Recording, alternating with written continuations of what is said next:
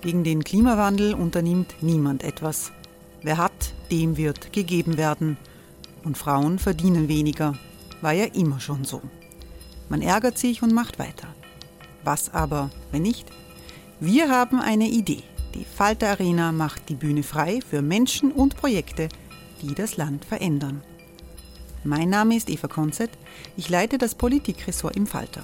Und am Sonntag, den 26. Mai, veranstalten wir im Wiener Stadtsaal die nächste Falter Arena.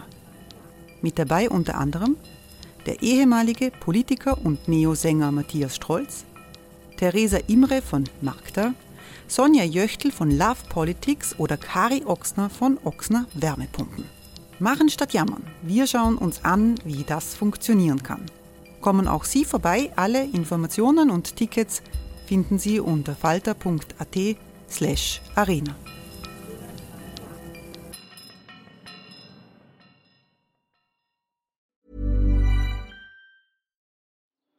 Die Erderhitzung ist kein Gefühl, aber mit vielen Gefühlen verbunden. Sorgen etwa oder Angst. Eine Veranstaltung gegen diese Ohnmacht ist Tipping Time, eine Klimakonferenz der Zivilgesellschaft. Von 9.5. bis 11.5. findet Tipping Time in Kooperation von Globe Art, Solektiv und Tangente St. Pölten statt und lädt ein zu Diskurs, Diskussionen und Workshops mit namhaften Vortragenden wie Nikolai Schulz und Friederike Otto. Weitere Informationen finden Sie auf www.tangentesanktpölten.at.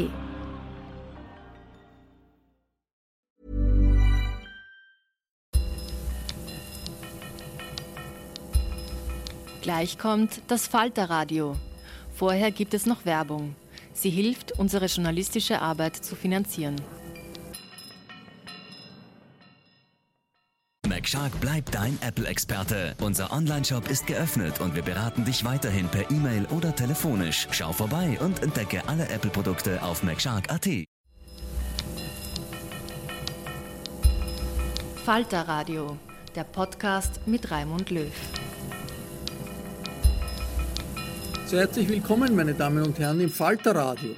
Rom und Mailand stehen still. Auf den Champs-Élysées in Paris könnte man Rollschuh fahren, wenn es erlaubt wäre. Am Times Square in New York sieht es nicht viel anders aus. Das Coronavirus legt in der halben Welt die Städte lahm.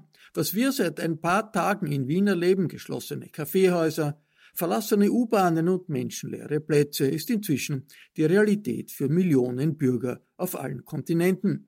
Der Sozialdemokrat Peter Hacker ist als Wiener Gesundheitsstadtrat dafür zuständig, die Krise in der Bundeshauptstadt zu meistern. Er gilt nicht als großer Freund von Maßnahmen, mit denen das pulsierende Leben in der Stadt heruntergefahren wird. Dem Falter gab Peter Hacker ein ungewöhnlich freimütiges Interview, was es bedeutet, die Millionenstadt darauf vorzubereiten, dass Covid-19 zuschlägt. Das Gespräch fand im hektischen Krisenzentrum der Stadt statt, aufgenommen mit dem Handy am Tisch und nicht wie sonst im Studio in der Falter-Redaktion. Wir suchen um Nachsicht für die begrenzt tolle Tonqualität. Es ist ein Podcast aus der Falter Werkstatt. Das Gespräch mit Gesundheitsstadtrat Peter Hacker führten Falter-Redakteurin Eva Konzett und Chefredakteur Florian Klenk. Herr Stadtrat, sind Sie auf Corona getestet? Ich bin nicht getestet, nein. Das heißt, es könnte sein, dass wir uns jetzt ist es gescheit, dass wir ein Interview so machen? Sie haben sehr viel Leid um sich. Oder muss man sich gar nicht so fürchten, wenn man auf eineinhalb Meter Abstand bleibt? Ja, ich glaube, es geht ja darum, die Mindestschutzmaßnahmen einzuhalten, aber am Ende des Tages schon zu erkennen, äh, dass wir uns in einer Situation befinden, wo es um die Ausbreitung eines Naturereignisses geht. Und nicht nur eine Erkrankung, sondern eines Naturereignisses. Und ich sage absichtlich das Wort Naturereignis, weil weil wir es ja an sich gewohnt sind, dass wenn wir über Krankheiten reden, wir Testverfahren haben, ordentliche Diagnostik haben, Medikamente haben, ähm, Analysen machen können. Das sind wir gewohnt in unserer extrem toll ausgeprägten Qualität des medizinischen Systems. Und das ist hier alles nicht der Fall. Wir reden über ein Virus, der jetzt seit knapp drei Monaten dokumentiert ist, dass es bei Menschen gibt. Ähm, der in einigen Ländern schon eine unglaubliche Verbreitung gefunden hat. Einen Teil der Verbreitung kennen wir, weil er dokumentiert ist, einen Teil kennen wir nicht, weil er nicht dokumentiert ist. Und welches Ausmaß nicht dokumentiert ist, wissen wir der Natursache entsprechend auch nicht. Das gilt für China, das gilt für den ganzen asiatischen Raum, das gilt für Italien.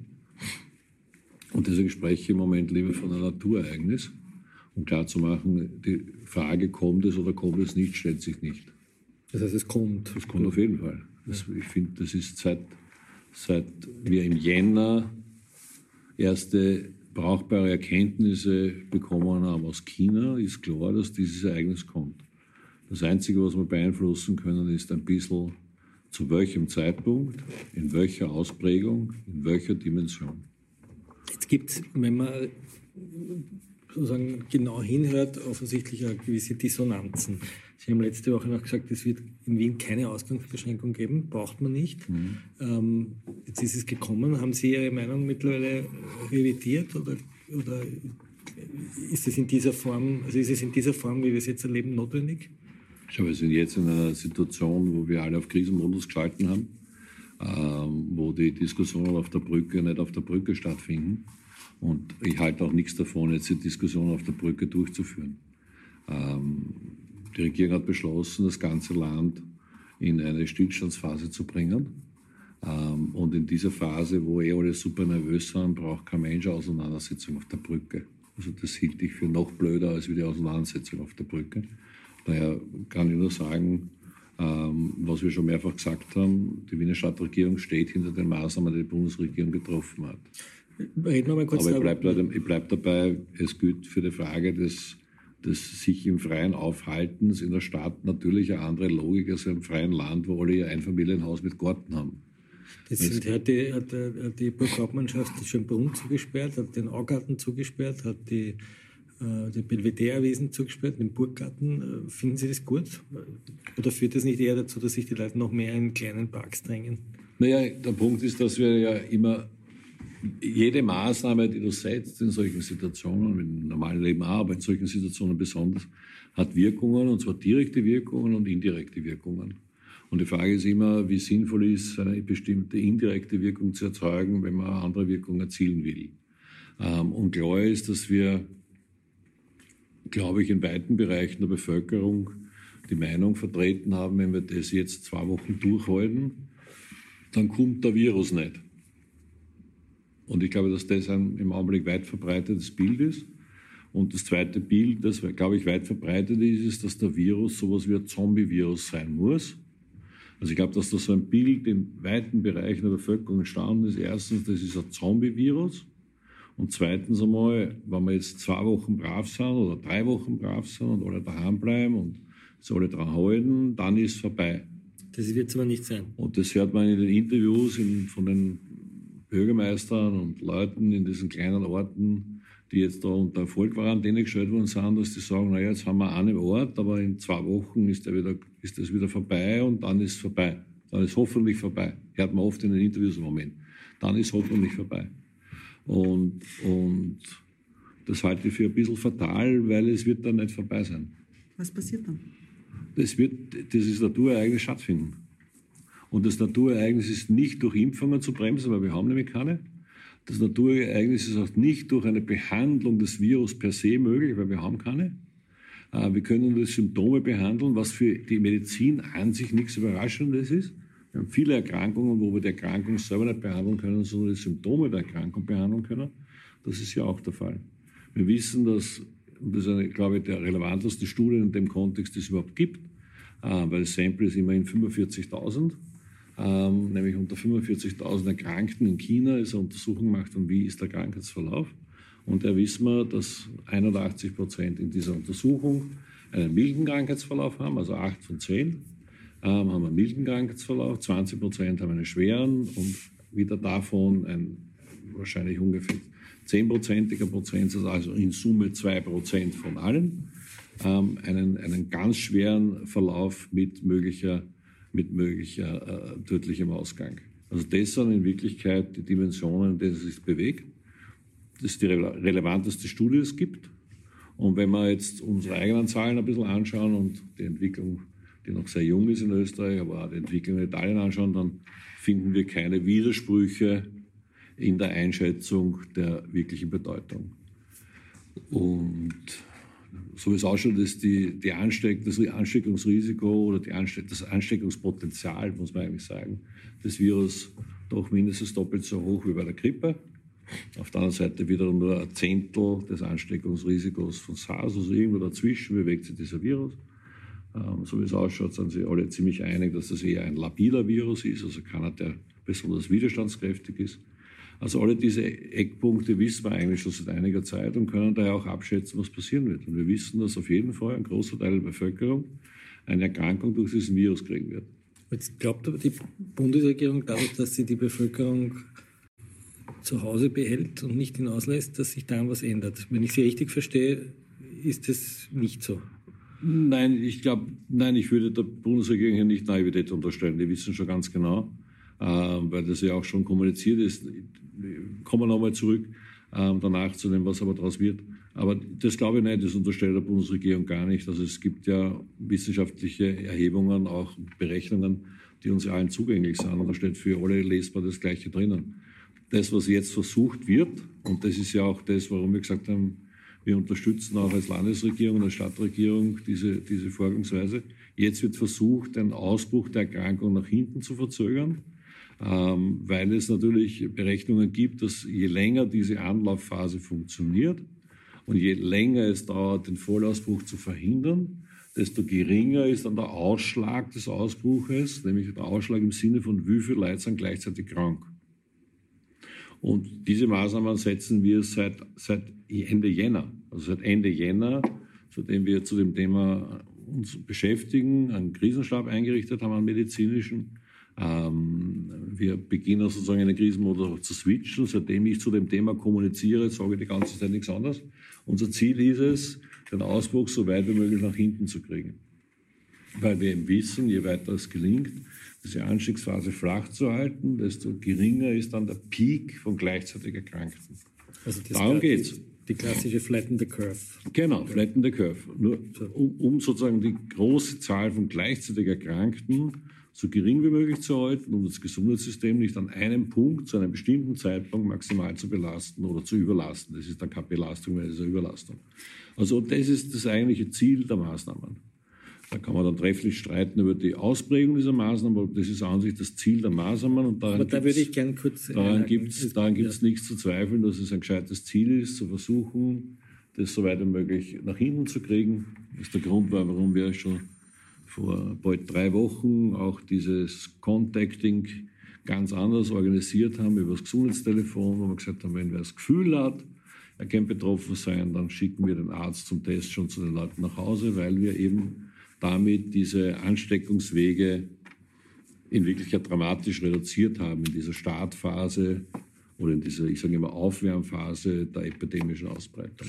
Jetzt diese Frage, wie verhältnismäßig die Maßnahmen sind. Jetzt gibt es Länder, die diskutieren über sowas sehr offen. Die ja. Niederlande, Großbritannien, da, da, werden die Argumente offen vorgetragen. Sie ja. sagen jetzt auf der Kapitänsbrücke ja. wird sozusagen nicht wir gestritten. Haben diese Kultur nicht, ja. Wir haben diese Kultur nicht.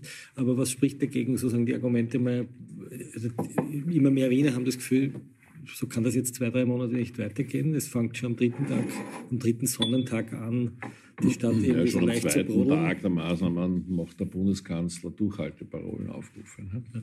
Also man hat das Gefühl, wäre es nicht Zeit, um mal zu sagen, es gibt andere Maßnahmen? Ich werde diese Diskussion, mich an dieser Diskussion nicht be beteiligen, weil ich gar keine Zeit auch habe dafür. Ich bin auf Krisenmodus geschalten. Wir haben so unendlich viele Maßnahmen und Entscheidungen zu treffen, dass ich keine Zeit habe für eine theoretische Diskussion davon, ehrlich gesagt. Aber wie lange glauben Sie, geht dieser, diese Ausgangsbeschränkung noch?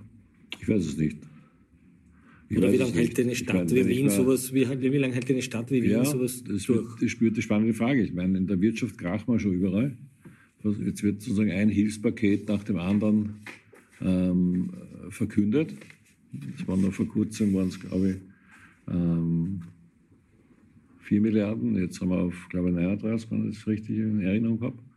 Ähm, also wir haben eine ziemliche Inflation auch von Hilfspaketen. Ähm, wenn man sich die Berichte anhört aus der Wirtschaft, dann wird auch dieses Hilfspaket nicht ausreichen. Also klar ist, dass wenn man seine Wirtschaft als Land runterfährt, dann hat das echte Konsequenzen. Ähm, und wir sehen ja auch, dass diese Grenzschließungen sofort zu echt riesigen Problemen geführt hat. Es hat, wenn Österreich ausruft, die ganze Welt zur Krisenregion, ähm, dann ist das natürlich nicht folgenlos. Und das sollte man dann immer berücksichtigen, wie der eigene Wirtschaftsmechanismus funktioniert. Und wir haben, glaube ich, in dem Land, wenn ich mich richtig im Kopf habe, 200.000 Beschäftigte, die in anderen Ländern zu Hause sind. Und diese 200.000 Beschäftigten fahren jetzt haben und haben totale Schwierigkeiten mit dem Grenzübertritt. Und ich sage jetzt schon seit drei Wochen in der 24-Stunden-Betreuung wird es zu einem super riesen Megaproblem werden. Ähm, aber es gilt nicht nur für die 24-Stunden-Betreuung, es gilt auch für viele Spitäler, nicht, nicht einmal nur im Grenznahenbereich, sondern in Wirklichkeit im ganzen Land. Das gilt in Sozialeinrichtungen, in Pflegeeinrichtungen, aber es gilt nicht nur im Sozial- und Gesundheitsthema, sondern es gilt auch in der Wirtschaft, es gilt auch in der Industrie. Weite Bereiche der Produktionsketten leben von ausländischen Arbeitern. Ja, wir haben in Wien eine riesige Landwirtschaft. Wir haben auch in Wien eine riesige Landwirtschaft, die sehr relevant ist auch für die Versorgung. Und wenn jetzt die gesamte Landwirtschaft zwar wunderbare Gurken und Paradeise in die Glashäuser hat, aber niemand mehr das zusammenklappt, dann haben wir ein Problem. Ähm, das heißt, Wirtschaftskreisläufe sind komplizierter und erst recht in einer Europäischen Union, wo die wirtschaftlichen Zusammenhänge natürlich noch viel größer sind. Darum war es ja auch so ärgerlich, dass die deutsche Regierung da diese Schafaktion gemacht hat bei den Nachschubgütern. Ähm, und, und das natürlich alles Reaktionen sind, die wie, wie eine Dominokette wirken. Nicht? Man hat das Gefühl, man ist im Augenblick in einem globalen Dominospiel äh, wer verschärft welche Maßnahmen als erstes, damit die anderen nachjappeln müssen. Das Gefühl hat man im Augenblick eigentlich. Jetzt ist Österreich da vor, auf einer Vorreiterrolle? wir, sind jedenfalls, wir hinken jedenfalls nicht hinten nach. Aber wenn ich Ihnen zuhöre, haben Sie das Gefühl, dass die Verwerfungen, die jetzt entstehen, auch für das Leib und Leben von Menschen, wir reden von pflegebedürftigen Menschen, wir reden von Menschen, die Operationen jetzt nicht bekommen, haben Sie das Gefühl, dass diese Folgekosten höher sein konnten als die Kosten, die wir hätten, wenn die Maßnahmen jetzt nicht in dieser Form wären? Ich habe keine Kostenabschätzung gemacht, aber an sich war davon auszugehen, dass Krisenstäbe solche Abschätzungen machen. Also man richtet Krisenstäbe ein, ähm, damit sie genau diese Konsequenzen abwägen, bevor Entscheidungen getroffen sind. Das ist eigentlich das Wesen von Krisenstäben, dass sie zunächst ein Problem als Problem definieren, analysieren, wo das Problem herkommt eine Maßnahme oder mehrere Maßnahmen konzipieren und die Abschätzung machen, was passiert, wenn ich die jeweilige Maßnahme setze. Ist die Regierung noch nah genug an den Krisenstäben? Das kann ich nicht beantworten. Das müsst ihr Journalisten beantworten. Ich kann es nicht beantworten. Das ist aber so, wenn man sich anschaut, in Europa, es werden in fast allen Ländern ganz ähnliche Maßnahmen gesetzt. Ähm, Ausgangsbeschränkungen auf der einen Seite, die Grenzen ähm, werden dicht gemacht sind da jetzt, also quasi machen alle anderen Krisenstäbe oder ziehen die anderen Regierungen da auch die falschen Schlüsse daraus oder ich finde es interessant, jedenfalls, das zu beobachten, wobei ich nicht viel Zeit habe dafür, weil, wie gesagt, wir sind dabei zu schauen, dass wir unsere Stadt beschützen. Ich sage das in aller Klarheit. Mein Hauptfokus ist im Augenblick zu schauen, dass man die Stadt nicht wegbricht. Die gesamte Wiener Stadtregierung ist in dem Modus zu schauen, dass wir unsere Stadt aufrechterhalten, das Zusammenleben der Stadt aufrechterhalten, den Zusammenhalt aufrechterhalten ähm, all die Maßnahmen, die da teilweise im Halbstundentakt daherkommen, irgendwie umsetzen für eine Zwei-Millionen-Stadt. Ähm, das gelingt bei manchen Dingen ganz leicht und problemlos, bei anderen Dingen ist es ein bisschen schwierig. Ähm, und gerade bei dieser Diskussion eben über Betreten von Grünflächen und wie viele Leute hier auf einer Parkbank sitzen, sieht man, dass es einen Unterschied gibt zwischen einem kleinen Ort oder einem ländlichen Raum und einer mit zwei Millionen Stadt.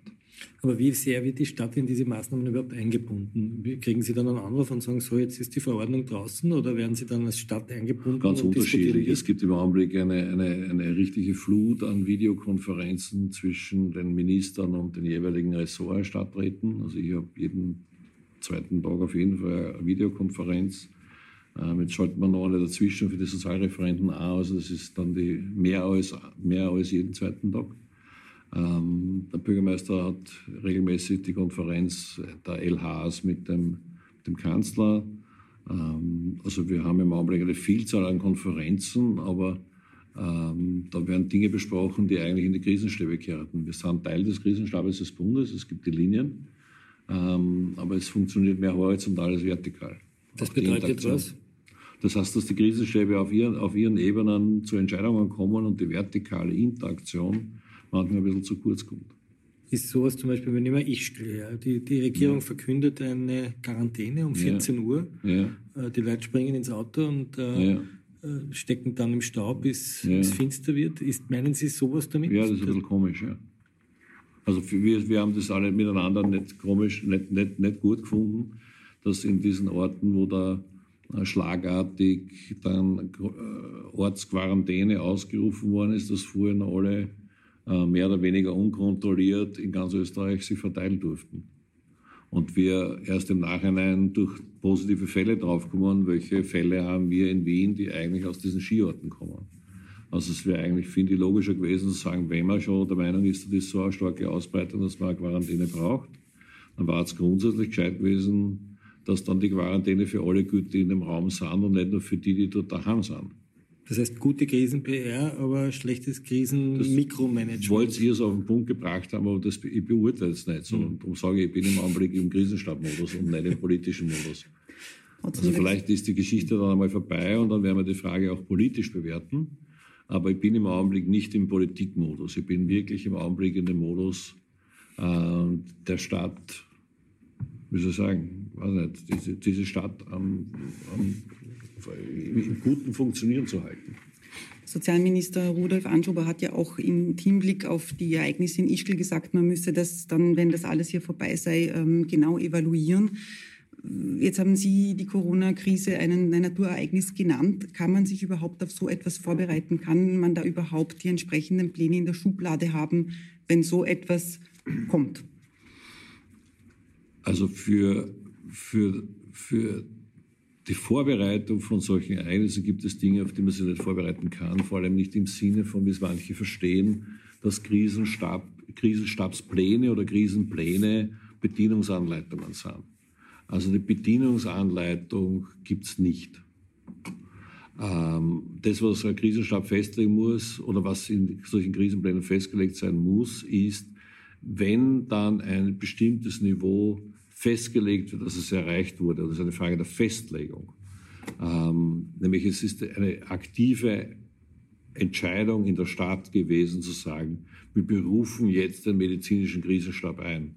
Und es war eine, eine, eine, eine bewusste Entscheidung, und darum sage ich, das ist keine Theorie, sondern das ist eine bewusste Entscheidung, den Sahnstab dazu zu hängen. Dann haben wir vor zwei Wochen, zehn Tagen ungefähr, eingehängt. Länger, also 14 Tage. 14 Tage, glaube ich, nicht? Welchen Stab denn? Sahnstab. Sahnstab. Das ist der, der Stab der Wiener Rettung. Der medizinische Krisenstab ist ein kleines Team, wo diese ganzen gesundheitspolitischen und gesundheits äh, sanitätsbehördliche Entscheidungen zu beraten sind und dann auch zu entscheiden sind. Und dann gibt es einen operativen Stab, der sich mit den operativen Fragen und Umsetzungen beschäftigt. Und den haben wir unter dem medizinischen Krisenstab gehängt. Das ist bei uns der Sanitätsstab, der Stab in der Wiener Rettung. Und diese Stäbe dann einzusetzen, das ist eine Entscheidung, die du ganz bewusst und aktiv setzen musst. Das kannst du nicht als Threshold festlegen und sagen, das ist dann automatisch so. Du musst einfach sagen, als Verantwortlich so, jetzt ist Stab. Und dann müsste sich sozusagen alles nach diesem Stab ordnen.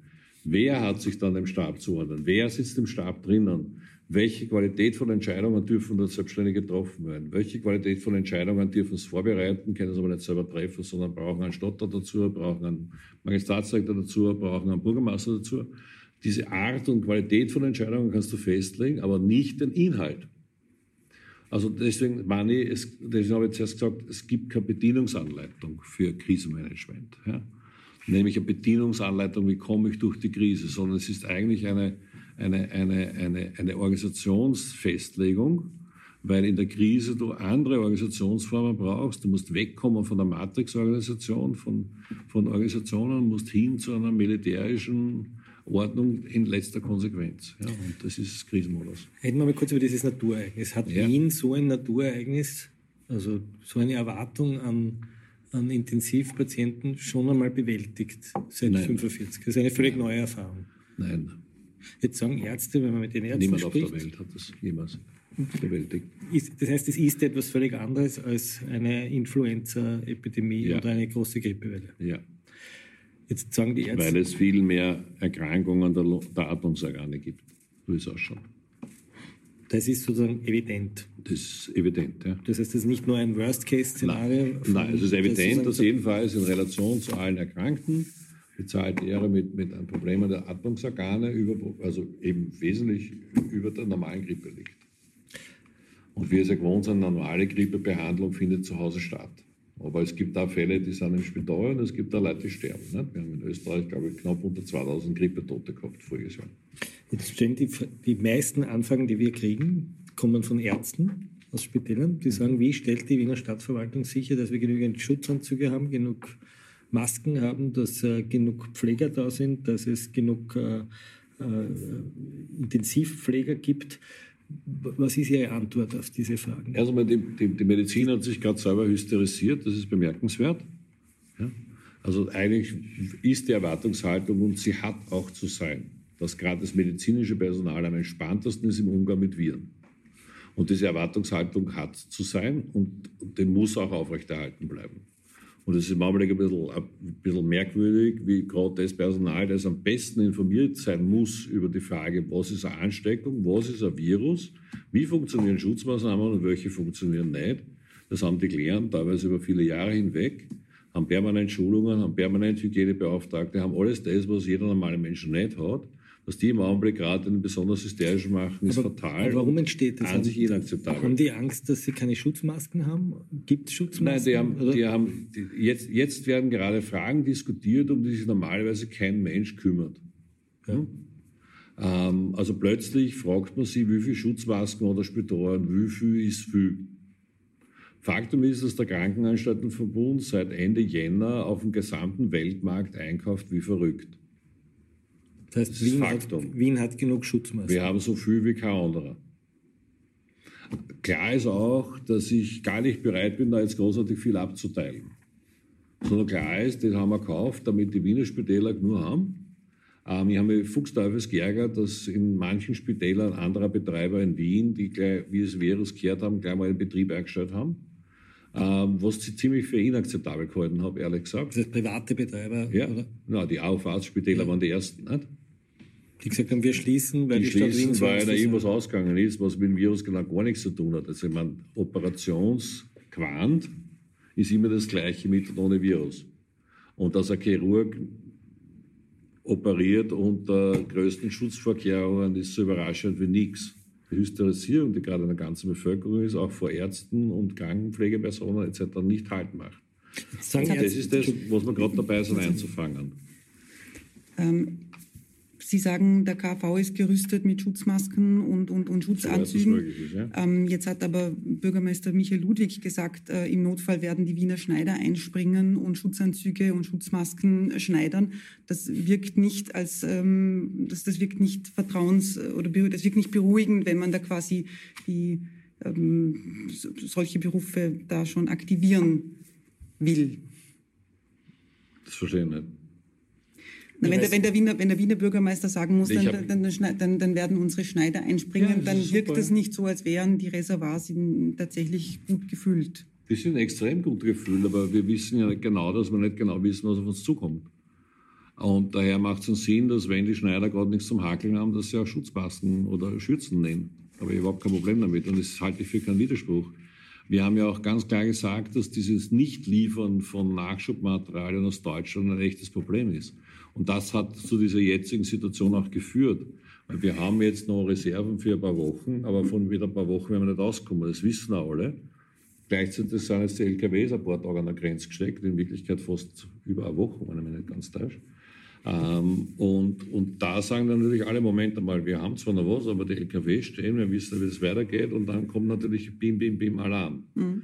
Und das ist ja die Geschichte, warum ich auch schon vor über einer Woche mich relativ unfreundlich geäußert habe zu diesem Thema der Grenzschließungen äh, und der Sperre des freien Handelsverkehrs in der Europäischen Union. Und aus dieser Kombination entsteht dann natürlich auch eine gewisse Unruhe, aber ich sage es noch einmal, erwarten wir vom, vom medizinischen Personal, dass sie die am besten geschulten sind im Umgang mit Viruserkrankungen. Und gleichzeitig setzt man natürlich auch hysterische Maßnahmen, das hat natürlich auch eine Wirkung in, der einen, aber auch in der anderen Richtung. Ich meine, wir haben die Spitäler noch nie so abgeschottet wie heute. Du kommst ja heute in ein Wiener Spital faktisch nicht mehr, rein. Also du kannst nicht auf Besuch gehen, wenn die, die Besuche untersagt. Wir haben Wir haben Eingriffe untersagt, die verschiebbar sind, haben die alle verschoben. Wir machen Eingangskontrollen mit allen Patienten, die ins Spital waren und klären einmal ab, haben die, brauchen die überhaupt das Spital und wenn nicht, dann nicht.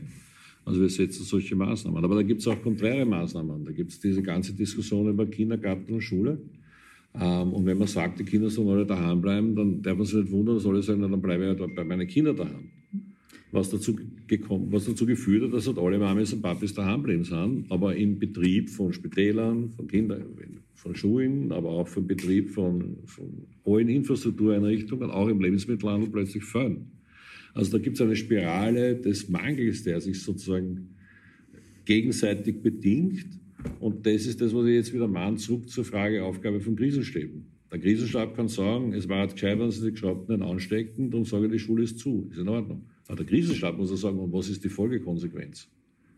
Und wenn jetzt im Augenblick nicht einmal mehr 0,25 Prozent der Wiener Schüler in den Schulen sind, heißt das, 99,75 Prozent der Schüler sind daheim. Und das heißt, dass mindestens Mami oder Papa oder beide daheim sind. Und die sind daher zu einem extrem großen Prozentsatz nicht im Job. Und das ist das, was dazu kommt, dass wir das gerade spüren. Und diesen Mechanismus müssen wir wieder durchbrechen, weil wir brauchen die Leute nicht nur beim Gaswerk und beim Strom und bei den Verkehrsbetrieben und beim Wasserwerk und beim Kanal und bei der Müllabfuhr in Charge. Wir brauchen sie in den Spitälern in Charge. Ich brauche sie in den Pflegeheimen in Charge. Ich brauche sie in der Mobilpflege. Ich brauche es im Lebensmittelhandel. Ich brauche es bei den Regalen schlichter am Großmarkt. Ich brauche es am Großmarkt. Ich brauche es in der Lebensmittelindustrie, die weiterhin Lebensmittel produzieren muss. Und das geht bis zum LKW-Fahrer, der das Mehl zum Bäcker bringt, damit es wieder Brot gibt. Das heißt, man soll die Schulen schrittweise wieder aufsperren. Die Schulgeschichte war ein gescheites Angebot, aber zu sagen, alle Schüler müssen daheim bleiben, weil sonst kommt der Zombie-Virus über das Land, war eine Botschaft, die totale Folgen hat. Und die Folge ist, dass wir jetzt in der Situation sind, zum jetzigen Zeitpunkt nicht einmal 20 Patienten mit Covid-19 im Spital zu haben. Ja. Und der Zahl von, glaube ich, 280 ist unsere heutige Zahl. 280 Menschen in einer 2 Millionen Stadt, die Covid positiv getestet sind. Das ist unsere Ist-Situation. Jetzt wird die Bundesregierung sagen, das dient ja dazu, dass es gar nicht exponentiell ansteigt, genau. sondern wir schützen die Infrastruktur damit. Genau, aber die fühlt sich gerade gar nicht beschützt, weil sonst nicht die Doktor bei euch anrufen und sagen, wir haben ein Problem mit Schutzmasken. Ja, oder der Lukas Residaritz, der vom Krankenbett geschubst wird. Ne? Aber, aber hat gestern auch vermerkt, hat, er, er hätte eine Krebsoperation haben sollen und war schon in Tabula und dann haben sie ihn wieder heimgeschickt. Ne? Also, ja. aber, aber ist es jetzt eine Hysterie oder ist, sind zu wenig Schutzmasken da? Nein, wir haben, wir haben eine Million Schutzmasken allein im AKH. Das reicht für? Weiß ich nicht. Ist, reicht für? Kommt darauf an, wie oft man die Schutzmaske aufsetzt. Also wir haben 10.000 Beschäftigte im AKH, können wir jetzt durchdividieren, sind 100 Tage, wenn wir jetzt nicht verrechnen, aber auf die Gache. Meine Frage ist noch, also aber es braucht die Buchhalterin auch während dem Vollausbruch von Covid-Virus noch immer keine Schutzmaske im AKH. Aber die, die Frage, die sich jetzt stellt, Doch dazu wissen wir, dass Schutzmasken an sich kein Schutz sind. Und Schutzmasken in der allgemeinen Bevölkerung das Gegenteil bewirken von dem, was sie bewirken sollen. Das sind Mechanismus gerade am Werk, die passen nicht zusammen. Und der Hauptmechanismus ist, weil kollektive Angst herrscht vor dem Zombie-Virus. Und darum halte ich es für extrem wichtig und sehe ich jedenfalls als meine klare Aufgabe, klarzumachen, es wird ein großer Teil der Bevölkerung mit diesem Virus Kontakt haben. Es wird ein großer Teil der Bevölkerung von dem Virus auch erkranken. Und es wird ein großer Teil der Bevölkerung, den, nämlich 80 Prozent dieser Bevölkerung, wieder einen milden oder leichten Verlauf der Erkrankung haben. Jetzt, ich halt bin der Meinung, dass man darüber Klarheit schaffen muss. Es ist eine Frage von Wirkung und Ziel. Das Ziel der Regierung ist, sagt sie, die kritische die Infrastruktur zu schützen. Die Wirkung, Sie sie jetzt genannt ja. haben, ist eine psychologische. Aber wird dieses Ziel erreicht werden? Wird man mit diesen Maßnahmen Ihrer Meinung nach es durch diese so weit durchtauchen können, dass man eben die, dass die Spitäler nicht überlastet werden? Das, das ist ja die große, nicht. große, das, das ist die große Angst. Das, das weiß ich nicht. Das weiß niemand. Und die Frage ist gar nicht im Augenblick, wird es Überlastung geben, sondern wie lange wird sie dauern und wie hoch wird sie sein. Und, und nur um diese Diskussion geht es. Also wenn man sich die Kurven anschaut, die jetzt alle permanent veröffentlicht wird, fehlen einige Parameter in den Kurven, die aber jeder kennt. Weil man kann sich zu der Kurve die 20% Schwerbetroffenen dazuzahlen. Wie meinen Sie das? Na, 20 Prozent, da gibt es verschiedene Kurven. Wie viele Betroffene wird es geben in Österreich? Ja. Ne? Man könnte zu der Kurve dazuzählen die 20 Prozent, weil 80 Prozent in der Kurve werden einen milden Krankheitsverlauf haben. Also eigentlich interessant ist ja nur der, die, die, Bewegung dieser 20 hm. Prozent. Aber die 20 Prozent werden in den Spitälern sein und die 80 Prozent werden zu Hause sein und werden genau, auch vom, vom haben wir jetzt beschlossen, der Messe eine Einrichtung zu schaffen, die mal in der ersten Ausbaustufe 800 Plätze hat. Für wen sind diese 800? Ist das dann für die Schwerpatienten, die an der Lungenmaschine hängen oder, Nein, oder am Beatmungsgerät? Für, mittlere, mittlere, für, für, leichte bis mittlere Fälle. Jetzt also kann sich eine Betreuungseinrichtung und Kasch betreuen. Jetzt stellen die wieder, ich zitiere wieder AKH-Ärzte, die sagt, woher kommen die Internisten für die Betten, die wir brauchen werden? Woher kommen die Respiratoren? Wird es da genug geben? Und kann die Staatsverwaltung sozusagen ausschließen, Nein, dass wir auf der ganzen Welt nicht. Auf, auf der ganzen Welt nicht. Darum sage ich, es ist ein Naturereignis. Da braucht man ja nicht lange philosophische Diskussionen führen. Nirgends auf der Welt gibt es diese Zahl von Intensivbetten. Nirgends auf der Welt gibt es diese Zahl von Internisten, die neben dem vollen Geschäft im Spital auch noch zusätzlich 200.000, 2 Millionen Covid-19-Patienten behandeln kann. Die gibt es einfach nicht. Okay, das heißt, was wird passieren? Klar, das, was, was, wird passieren? Das ist völlig logisch. Es wird das Spital umschalten müssen auf Covid-19-Behandlung. Und wir werden nicht mehr mit der Qualität behandeln können, wie wir es im Alltag gewohnt sind. Das ist völlig klar. Deswegen gibt es auch in der Betreuungseinrichtung Sauerstoff, aber es gibt keine Intensivbetten, weil es gibt keine Intensivbetten. Das muss ganz klar sein. Und deswegen bin ich ja der Meinung, muss man die Kommunikation klar machen. Und da wird gerade, da sage ich ja, die Erzählgeschichte ist jetzt gerade eine Erzählgeschichte, die ich nicht so sympathisch finde, weil man erzählt die Geschichte zwei Wochen Zurückhaltung, drei Wochen Fasten bis Ostern und dann ist der Zauber vorbei. Gut, aber kurz sagt gleichzeitig, es wird Leid und Tod geben. Das ist noch nicht ganz angekommen. Das heißt, wenn man Sie richtig verstehe, Leid und Tod wird es auch geben, ob wir jetzt fasten oder nicht. Wir sind, wir sind, wir sind noch nicht darauf eingestellt, dass wir von einem Naturereignis reden. Das heißt, die medizinische Behandlung wird in, mehr, in wenigen Wochen für Patienten anders ausschauen, als ja, sie jetzt ausschaut. Das ist fix. Also für alle mehr anderen. Mehr Tote. Auch, auch mehr Tote, ja. Ganz muss, muss die Medizin muss ja anders einstellen. Das ist keine neue Erkenntnis. Es haben alle geglaubt, das steht nur in der Zeitung und hat nichts mit echtem Leben zu tun. So das Gefühl habe, dass im Augenblick alle so tun, als wäre das alles jetzt nur eine kurze Phase. Darum sage ich das ja. Ich finde es im Augenblick fatal, dass so getan wird, als wäre das jetzt eine kurze Phase. Herr Hacker, wann haben Sie gemerkt, dass es nicht nur in der Zeitung steht, nicht nur in chinesischen Zeitungen, sondern... Wir haben im Jänner unseren Krisenstab einberufen. Wir haben im Jänner den Auftrag gegeben, auf dem Weltmarkt Materialien zu kaufen für unsere Spitäler, was das Zeug hält.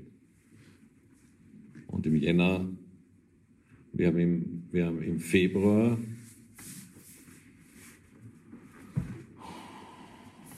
gegen Ende Februar schon begonnen mit der, mit der isolierten ähm, Probenabnahme.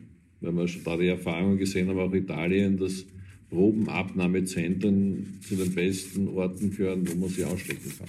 Also das ist die 1450-Nummer. Genau, richtig. Warum gibt es eigentlich Und auch die Vereinbarung mit der Ärztekammer. Ne? Die 1450, also die 1450 mhm. hat es schon früher gegeben, die haben wir nur sozusagen zusätzlich funktioniert, funktio funktionell gemacht, eine zentrale Kommunikationsrolle zu übernehmen rund um, diese, um diesen Covid-19.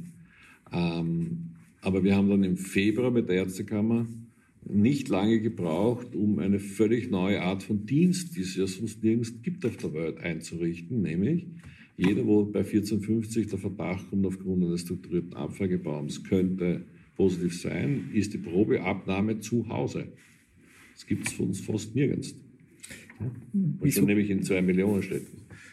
Der, in kleinen Orten schon, aber nicht in zwei Millionen Städten. Oder warum gibt es eigentlich wenig Speedtests? Also, Wie? Der, der Kurt Langweil schickt die Frage an uns, der jetzt gerade eine Geschichte recherchiert, warum es so wenig Speedtests äh, gibt. Es gibt keine Speedtests. So wie die Südkoreaner das äh, Ja, aber man, vor kurzem hat mal ein Virologe gesagt, wir könnten einen Schwangerschaftstest verwenden. Hätten wir gleich einen Erfolg. Was Speedtests gibt ja Nein, das ist ein Schmarrn. Ja, die Tests gibt es schon. Aber es ist ein Schmarrn. Die Zahl der falschen Ergebnisse dieser Tests ist viel zu hoch. Wir haben keine brauchbaren Tests. Wir machen hochaufwendige, fast Rocket Science Analysen wo ganz schwierige Analysen notwendig sind, die immer in vier Stunden in der Maschine sind. ähm, ob man feststellen kann, dass eine Probe positiv ist. Und es beginnt schon mit der, mit der Problemstellung, dass die Probeabnahme eine, eine, eine hohe Quelle ist für falsche Ergebnisse. Und das sind, wir haben keine Schnelltests, wir haben keine Medikamente, das heißt, keine wenn, Impfungen. Wenn Tschechien 150.000 Schnelltests aus China ähm, einfliegen lässt, dann ist das eine politische Inszenierung oder? Alle Virologen, alle Experten in diesem Feld kriegen nur ein mildes Lächeln, wenn man über Schnelltests redet. Für die Politik ist es eine Hoffnung, dass Schnelltests super sind. Die Bevölkerung ist es gewohnt, Schnelltests zu haben. Wir sind es gewohnt, dass wir unseren Blutzucker durch einen kleinen Piekser in der Fingerkuppe messen können. Also wir sind es gewohnt, Schnelltests zu haben. Ähm, aber hier ist es Unfug, einen Test einzuführen, wo man weiß, dass der Test nicht in der Lage ist, die Existenz des Virus in deinem Körper zu messen. Den Test haben wir nicht. Wie viele Wiener schätzen Sie denn, hat denn, haben den Virus schon? Jetzt ganz ja. wenige. Das weiß man? Das kann nicht anders sein. Wir haben jetzt 200, wir haben jetzt 280 positive Tests und selbst wenn die Dunkelziffer das Zehnfache ist, sind wir erst bei 2800. Und selbst wenn es das 100-fache ist, sind wir erst bei 28.000. Das ist in einer 2 Millionen Stadt noch immer nichts. Also die Frage zielt auf ihn, kann sein, dass schon überhaupt viel, viel mehr Leute Nein. diesen Virus haben und man es noch... Nein, weil da hätten wir schon ganz andere Ausbreitungszentren entdecken müssen. Wir machen ja nach wie vor das Contact Tracking. Also wir schauen nach, nach wie vor genau drauf, wo waren die Leute ihre Kontakte, gab es Bezug und wir haben viel zu viel Bezug die ganze Zeit noch immer nach Italien. Das heißt, Italien hat Wien sozusagen Total. angesteckt. Total. Also wir haben gerade in den ersten Wochen, alle unsere Fälle in den ersten Wochen, waren alle direkter Weg aus Italien. Dann haben wir gehabt kleine Gruppen, das waren drei, vier, fünf Leute, die sich alle rund um ein Ereignis angesteckt haben von einer Quelle und die Quelle war immer Italien.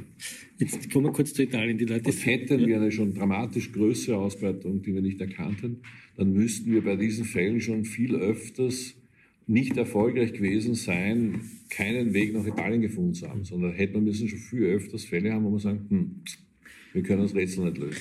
Kommen wir kurz zu Italien. Jetzt gibt es die Bilder von Militärkolonnen, die Särge bringen und äh, Begräbnisse und, und, Satellitenbilder von Friedhöfen im Iran. Die Leute fürchten sich unglaublich, dass sozusagen das, was in der Lombardei passiert ist, jetzt auch in Wien passieren kann. Wird es solche Bilder geben oder ist Wien da einfach anders vorbereitet? Ich glaube, dass es Bilder in ganz Österreich nicht geben wird. Wieso?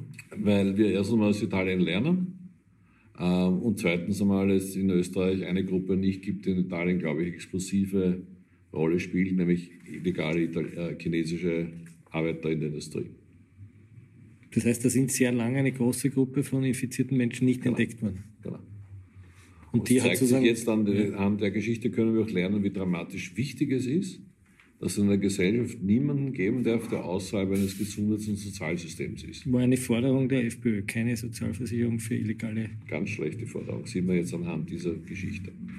Weil das ist gesichertes Wissen, dass der Ausbruch in Italien aus dieser Gruppe gekommen ist. Und zwar deswegen, weil die nicht im Gesundheitssystem andocken. Weil sie nicht im Gesundheitssystem angedockt sind. Das heißt, Italien ist und ein Sonderfall. Ich habe kurz einmal erzählt, man schätzt, dass das Gleiche auch in Frankreich ist und das Gleiche in Spanien ist. Nämlich Gruppen, Gruppen, die nicht im Gesundheitssystem automatisch drinnen sind, zu große Gruppen. Und das ist an sich wiederum auch keine großartig neue Erkenntnis. Also das ist auch jetzt keine neue Erkenntnis aus der Coronavirus-Geschichte heraus. Es ist schlecht für eine Gesellschaft, wenn es zu viele Menschen gibt, die außerhalb eines Gesundheitsversorgungssystems sind. Das heißt, eine repressive Migrationspolitik gepaart mit einer schlechten Sozialpolitik führt zu solchen Bomben wenn, jetzt, wenn man es politisch runterbricht. In dem Fall würde ich, obwohl es mir schwerfällt, aber in dem Fall würde ich den Kontext mit repressiver oder nicht repressiver Zuwanderungspolitik nicht machen. Das ist für die Frage unerheblich. Oder für die Frage, ob sich jemand im Gesundheitssystem Nein, es geht um die Frage, gibt es ein Gesundheitssystem, das alle erfasst oder nicht, und es ist zuwanderungsunabhängig. Ja? Wir haben ein Gott sei Dank in Europa und gerade in unseren Ländern, gerade erst recht in unserem Land, ein unglaublich traditionelles, gut verankertes Sozialversicherungssystem, das weiteste Bereiche der Bevölkerung umfasst. Einige Bereiche nicht, aber das ist alles so klein und so wenig, dass es nicht in der Relation steht zu dem, was sich in Italien abspielt. Und ähm, man wird es sehen, was in Amerika abspielt, wo es bekannterweise nur ein Ringen gibt um ein Gesundheitssystem, aber es gibt kein so umfassendes Gesundheitssystem. Da wird man erst sehen, was dort passiert. Man wird erst sehen, was passiert in Afrika, wo es nicht, nicht einmal eine Idee davon gibt in weiten Bereichen des Landes. Ähm, man wird es erst sehen, man kann es, man kann es nicht abschätzen. Ja? Ich würde gerne noch mal ganz aber, aber auf der anderen Seite haben wir auch gesehen, dass ein, ein Virus, der noch viel mehr Potenzial gehabt hat, vor zehn Jahren nicht die Ausbreitung gefunden hat, wie vermutet. Wie von den Epidemiologen vermutet. Ja. SARS-Virus ist ja ziemlich zusammengebrochen. Warum eigentlich? Genau. Haben die Berechnungen nicht gepasst. Das heißt, der Virus kann auch zusammenbrechen, bevor die Der Virus kann auch Herdenimmunität, zusammenbrechen. Genau. bevor die Herdenimmunität Genau. erreicht ist. genau. Offensichtlich. Also kann nicht anders sein, weil SARS war auf jeden Fall höher potent, potent als wie der Coronavirus. Kommen wir kurz noch zu den Verwerfungen der Stadt. Ja. Äh, was würden Sie jetzt... Und darum ist es auch wichtig, bei den strategischen Entscheidungen in Krisenstäben abzuwägen, wie hoch, wie, wie präzise sind die Berechnungen, wie hoch ist die Wahrscheinlichkeit, dass sie stimmen, versus den Schaden, den man trotzdem anrichtet. Wie viele dissidente Menschen sitzen eigentlich in solchen Krisenstäben, die auch mal so absichtlich dagegen reden, die andere Meinungen vertreten? Können Sie uns da ein bisschen hinter die Kulissen schauen lassen? Wie, man hat ja jetzt das Gefühl, dass jeder, jeder Wissenschaftler, der sich sozusagen äh, kritisch äußern würde, rasiert wird. Ähm, auch Journalisten, auch Experten. Wie, wie, wie setzt man so einen Krisenstab zusammen, dass man sozusagen den popperschen schwarzen Schwan findet oder sucht? Man muss es wollen. Also es liegt ja an demjenigen, der den Krisenstab einberuft, sich die Zusammensetzung selber zu gestalten. Ich stehe jetzt nicht drauf, dass es im Krisenstab Dissens gibt. Weil dann kriege ich mehr Meinungen. Also ich stehe sehr drauf. Was, Wie ist Ihr Krisenstab zusammengesetzt oder der Krisenstab der Stadt Wien? Wir haben verschiedene Schichten, verschiedene Ebenen. Wir haben heute übrigens unsere Ebene als Präsidiale bezeichnet. Das war's mal. Was wir jetzt waren. Nein, das mit dem Michi, mit der Kanzlerin. So, ja gut, ich glaube, wir Das heißt, müssen jetzt kurz, für, falls wir es senden, kurz vorstellen, wer der Herr Ja. ist. Das ist der Wolfgang Müller, Stellvertreter der Magistratsdirektor, oberster Krisenmanager der Stadt, gestellt durch viele Sonderereignisse. Und wir beide haben unsere Zusammenarbeit sehr intensiv geübt in der Flüchtlingskrise vor fünf Jahren. Noch in anderer Rollenverteilung. Damals war ich sein Mitarbeiter, jetzt ist es umgekehrt. Das ist sehr lustig. Aber das war jetzt immer schon wurscht, die Hierarchie, sondern es geht ums Funktionieren. Aber kommen wir mal über die Krise, die so Und, und wir zwei sind auch Typen, die nach außen eine völlige Front bilden, aber zwischendurch sind wir auch nicht einer Meinung. Also das ist ganz klar, dass wir nicht immer einer Meinung sind und das braucht man. Also ich brauche es jedenfalls, der Wolfgang schätzt das auch sehr. Und wir suchen uns nicht Typen, die da drinnen sitzen und sagen, jawohl, Herr Chef, das brauche ich nicht. Sind auch externe Es sind auch Externe Stimmen drinnen, ja. von wo? Das ist, der, das ist der ärztliche Direktor vom Krankenanstaltenverbund im maximal innersten Circle. Ähm, es ist die stellvertretende Landessanitätsdirektorin, krankheitsbedingt, weil die, die Chefin der Landessanitätsdirektorin ist krank. Ähm, ist die ganze Zeit drinnen. Das ist sozusagen der innerste Circle, Mitarbeiter meines Büros. Und dann ist es natürlich größer, dann gibt es Wissenschaftler drinnen, Ärzte drinnen. Ärzte aus den Wiener Spitälern, Wissenschaftler aus unterschiedlichen, aus unterschiedlichen äh, Quali Qualifikationen haben. Wir haben jetzt eine Forschungsmillion ja vor kurzem bekannt gegeben und einer der wichtigsten Forschungsaufträge, die wir da vergeben haben, war epidemiologische Forschung, also rechnerische Forschung, ähm, weil, weil wir das Gefühl haben, dass da noch zu viele Unbekannte auch in den Berechnungen drinnen sind und wir spezifische Berechnungen haben wollten. Und die arbeiten gerade wie wild, beraten noch immer, bringen ihre Zwischenergebnisse rein. Es sind Leute aus verschiedenen Einrichtungen, aus Institutionen drinnen. Und dann gibt es einen ganz großen Kreis, da keine Ahnung mehr, wie viele Leute das dann insgesamt sind. Aber Sie sagen, 60, 70, wahrscheinlich 60, 70.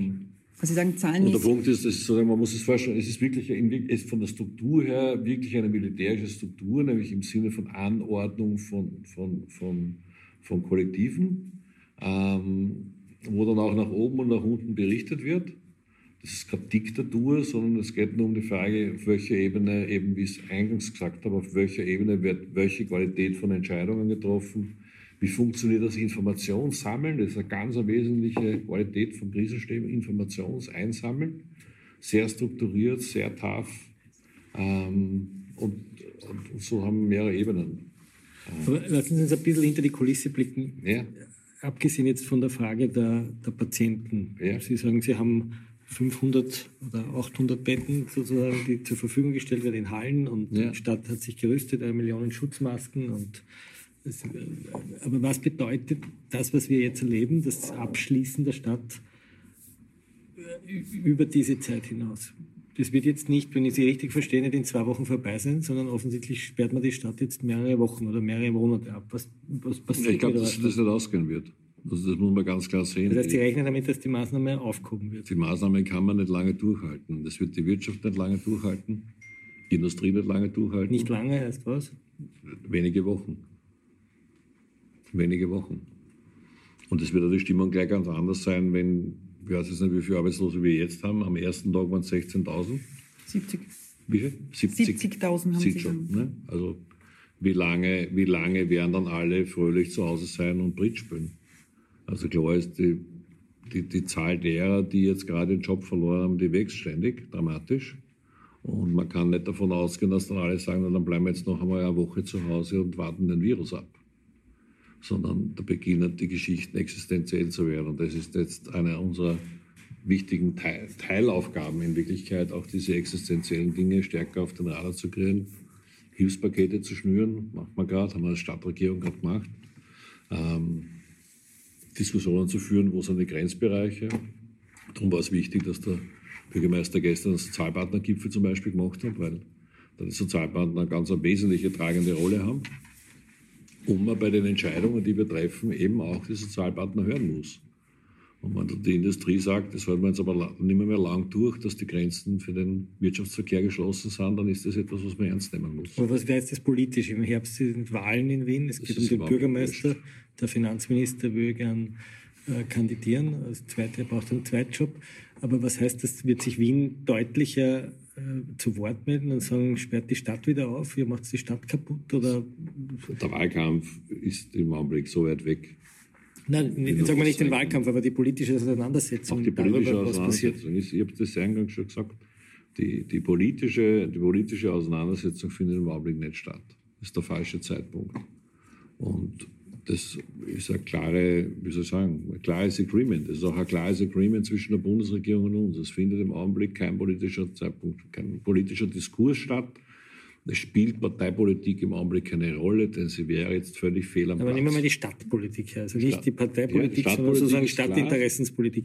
Wann Die- sagen Sie, muss die Stadt wieder aufsperren, ohne dass die Stadt nachhaltigen Schaden nimmt, im Sinne von einer kompletten Veränderung der Ja, kann geschäftlichen nicht, Struktur? wir können nicht, wir können nicht lange durchhalten, dass unsere gesamten KMUs pleite gehen.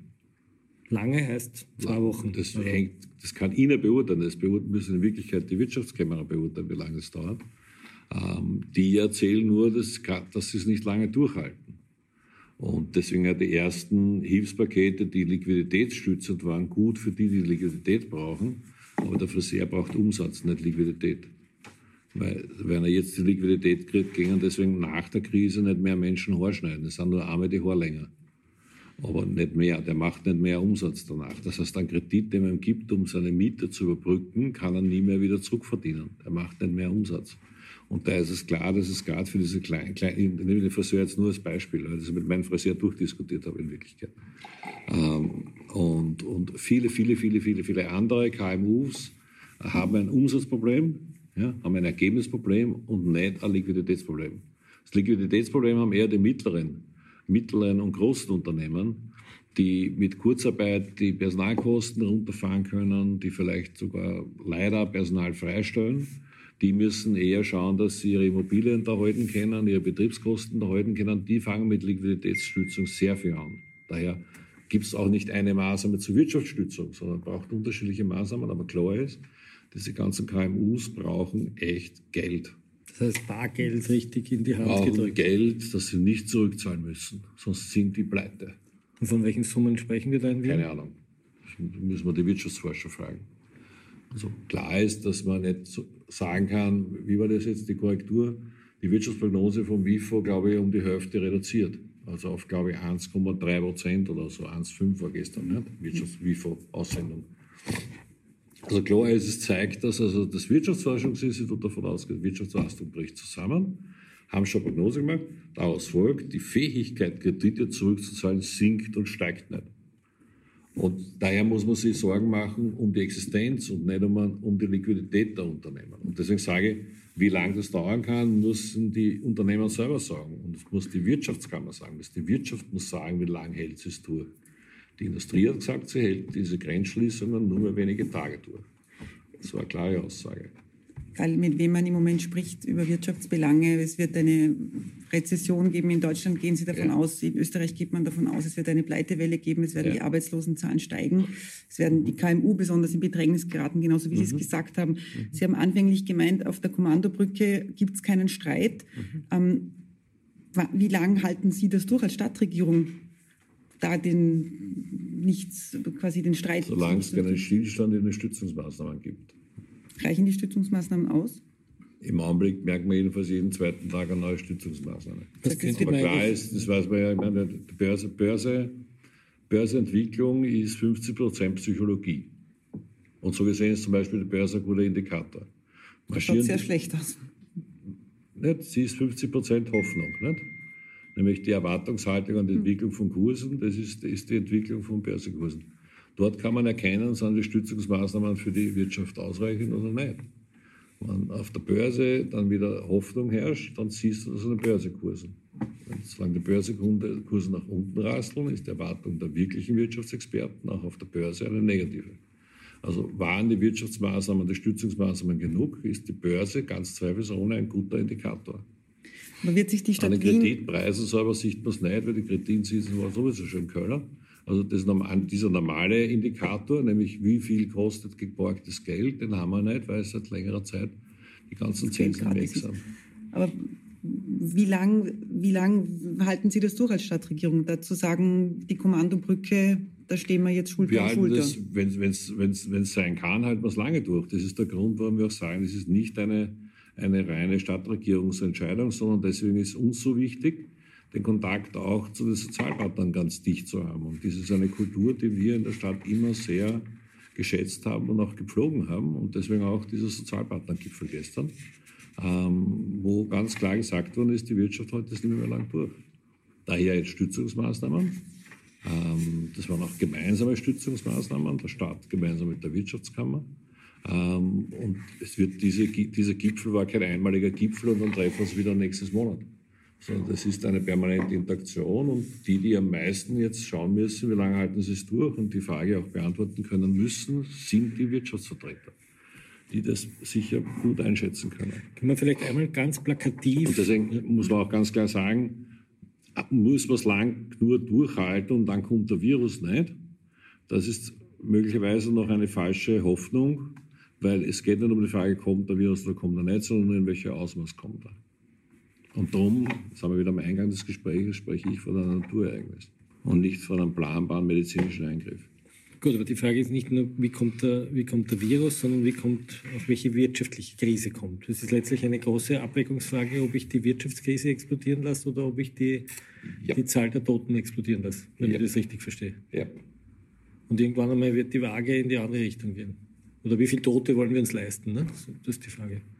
Das ist eine zynische Formulierung, ja. Ja, so ist die zynische Formulierung. Ja. Wie viele Tote wollen wir uns leisten? Oder wollen wir uns nicht leisten? Ja, ja, aber natürlich, ja. Also klar, die Entscheidungen sind schwerwiegend. Die Entscheidungen sind schwerwiegend. Sechs Millionen Österreicher leben. Die sitzen nicht im Krisenstab der Republik. Im zentralen Krisenstab der Republik sitzen Vertreter der nicht drinnen. Wären Sie gerne im Krisenstab? Gern? Nein, keine Zeit dafür.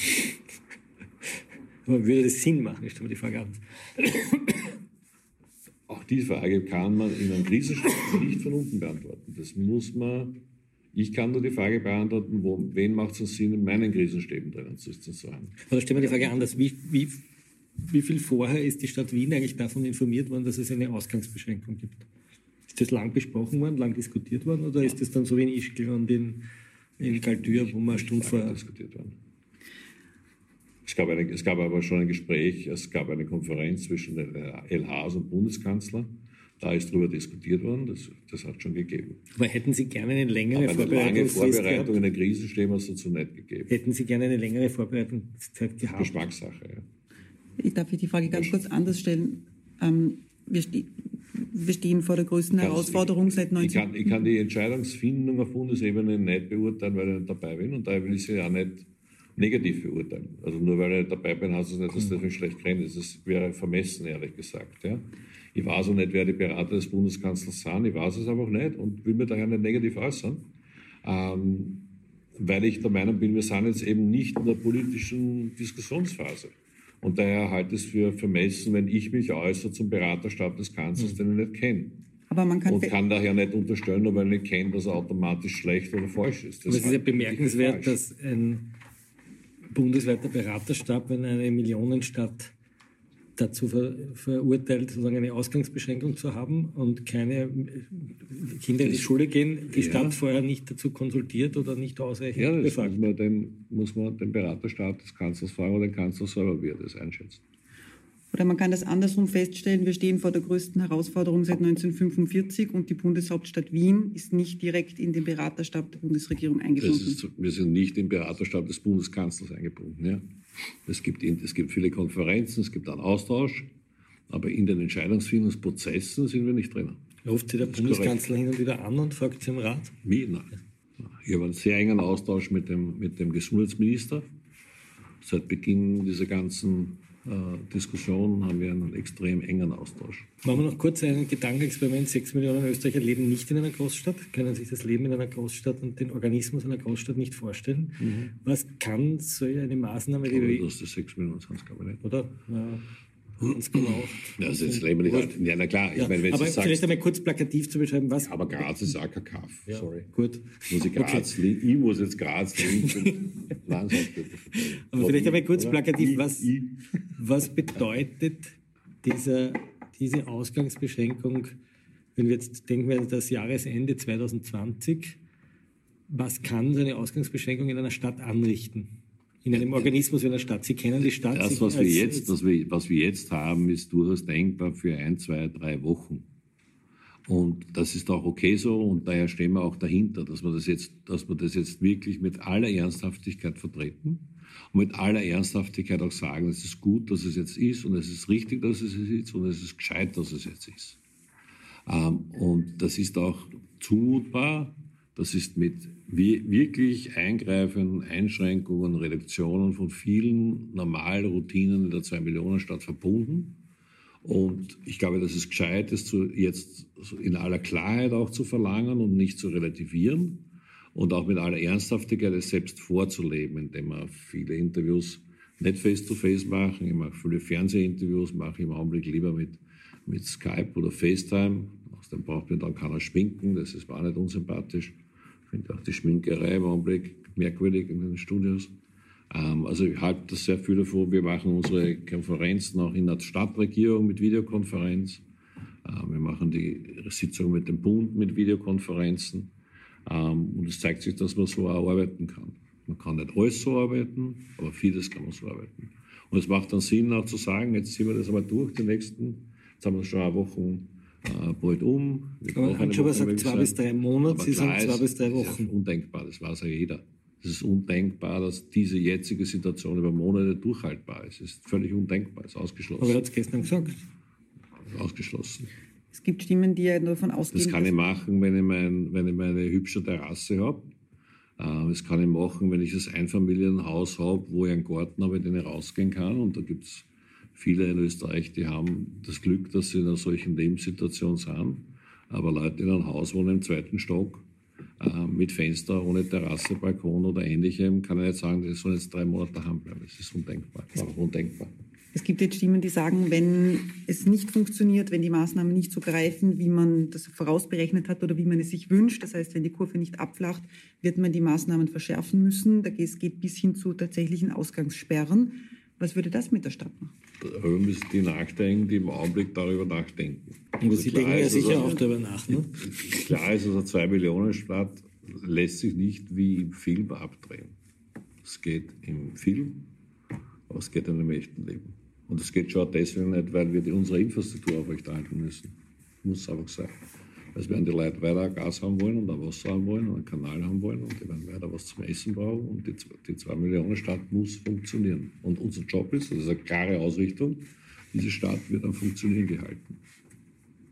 Und da kann es keine totale Ausgangssperre geben, weil die Leute müssen in die Arbeit gehen. die Leute müssen sich was zum Essen kaufen können, weil wir können nicht zwei Millionen mit Hauszustellung des Bürgermeisters persönlich machen. Das geht in kleinen Orten, das finde ich auch wunderbar, das ist auch schön. Wir haben auch im Augenblick wieder eine unglaubliche Welle der Nachbarschaftshilfe und des Zusammenhalts in dieser Stadt, was diese Stadt einfach auszeichnet. Aber das kann über ein paar Wochen machen, aber sicher nicht über Monate. Das ist undenkbar. Das heißt, in zwei bis drei Wochen werden die Wiener wieder Ihrer Meinung nach in die Schule gehen und die Leute sich wieder auf der Straße bewegen. Ich, fand es, ich finde es gut, stehe auch dabei, dass man gesagt hat, die, die nicht unbedingt in die Schule gehen müssen, die zwingen nicht dazu, indem der Schulstoff weitergemacht ist. Ich habe das für gescheit gehalten, den Unterrichtsstoff jetzt sozusagen zu stoppen, also den, Unterrichtsbetrieb, den Unterrichtsbetrieb zu stoppen. Aber ich habe auch ganz klar gesagt, es ist undenkbar, unter der achten Schulstufe zu sperren und keine Antwort auf die Frage zu haben, was die Kinder betreuen. Weil wir einfach riesige Infrastrukturen haben, die auch weiterhin ihre Mitarbeiter brauchen. Das sind meine 30.000 Mitarbeiter in den Spitälern plus die MOW plus die Privatspitäler fast 40.000 Menschen, die alleine das Gesundheitssystem sind.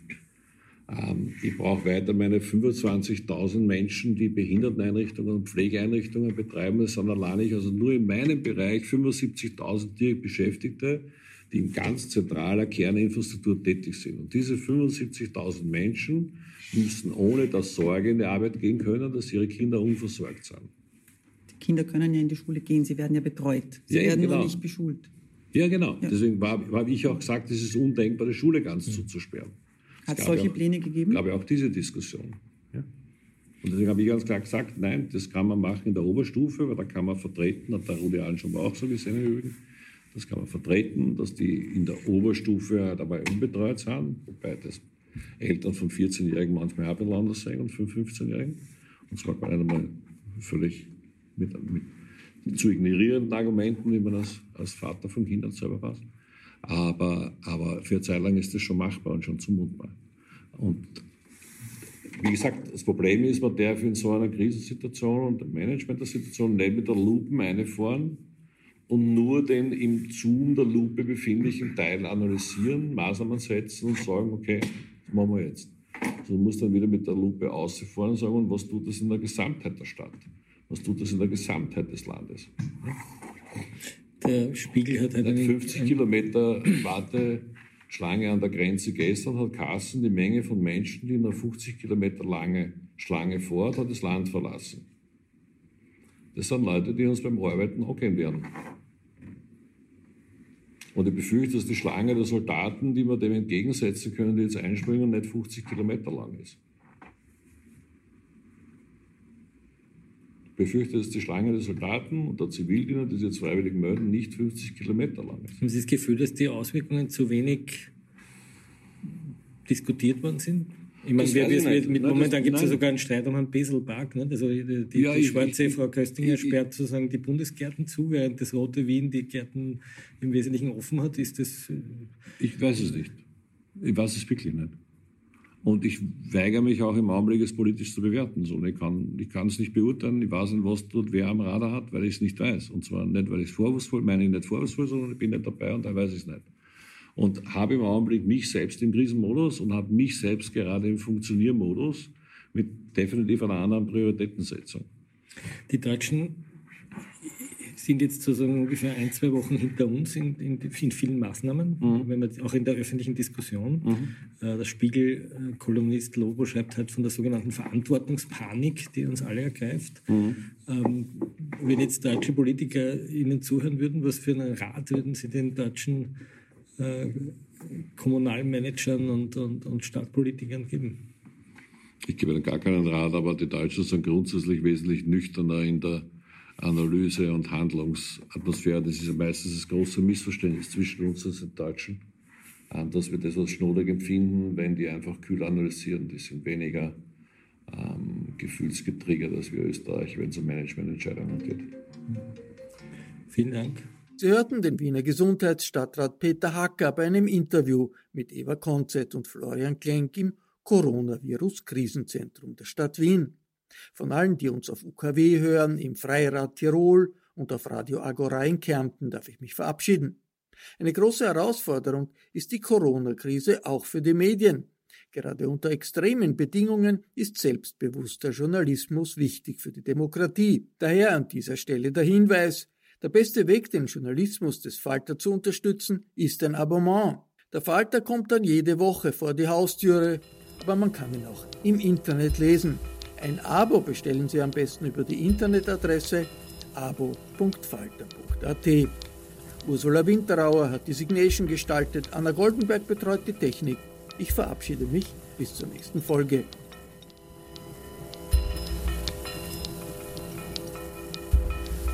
Sie hörten das Falterradio, den Podcast mit Raimund Löw.